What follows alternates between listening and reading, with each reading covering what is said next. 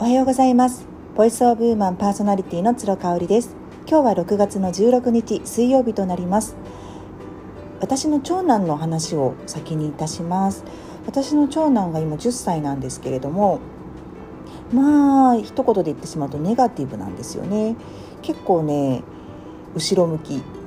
うんあのシャイっていうのもあるけれどもやっぱりネガティブ思考が強いがためにまあお友達もあんまりいない感じなんですよね。5年生になってやっと仲のいいグループはできましたけれどもこう休日に遊びに行ったりとかねお友達と。そういうのはね一切ないんです。でまあ私も主人もそれが別に問題だと思っているわけではないんですけれどもこう何かをやる前とか何かをしている途中にもう僕はダメだからとかどうせうまくいかないからっていうのを口癖にしちゃうのはまあちょっと心配だなっていうのは話してるんですね。うん、ただ主人はねあの人は変わるからっていうことを言うんですよ。自分自身が小さい頃すっごくシャイでもう誰とも喋れなかったらしいんですよね。でも今の主人を知っている方は驚かれると思うんですけれどもすごく快活で、まあ、あのそんなに人にガーッと行くタイプではないんだけれども、まあ、人に好かれるんですよね。そのぐらいこう陽気なキャラクターなんですよ。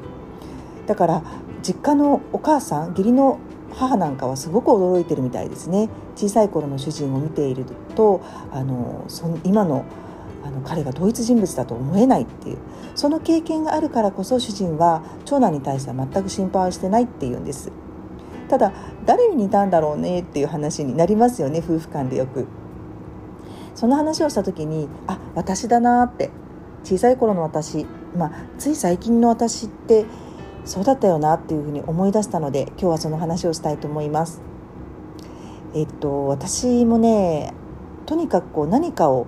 始める時とか何かがこう進んでいる時とかにどうせうまくいかないからって思う方が楽だったんですよね。期待をしてその期待が裏切られることを、まあ、私の中で体験としていくつかしてきてしまっていたのでしょうね。なので期待をしてしまうとそれに裏切られた時のあの落胆さがすごい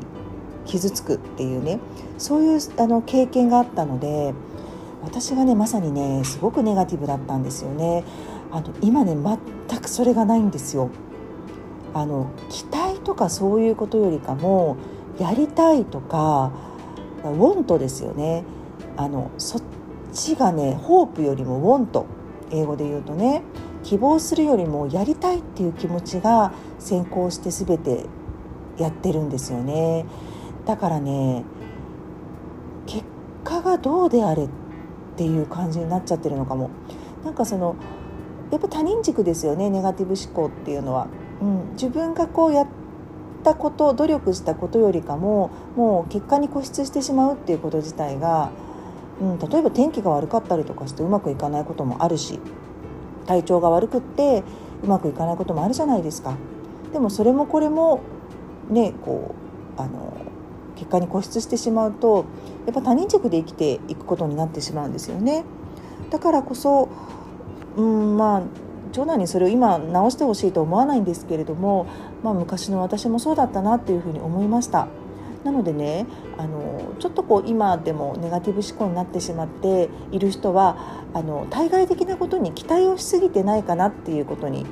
あの気づいてください。で自分が傷つきたくないから対外的なことのせいにしたりとかそこに期待を持ってっちゃってると思うんですけれども結局ね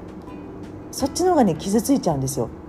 自己責任っていうことで動いた方が傷つかないしダメージも少ないっていうことが私身をもって経験していることなんですよね。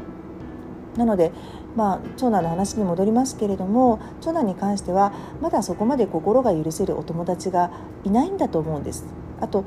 心をこう砕くね、もう自分が心からウォンとしたいようなことがまだ見つかってないのかなっていうふうにあの私の中で分析をしておりますので、まあ、全く心配はしていないですね昔の私があのそういうタイプだったので是非ねあの自己責任で行く動くっていうことをあの意識してほしいなっていうふうに思います。はい、今日も聞いていただいてありがとうございました。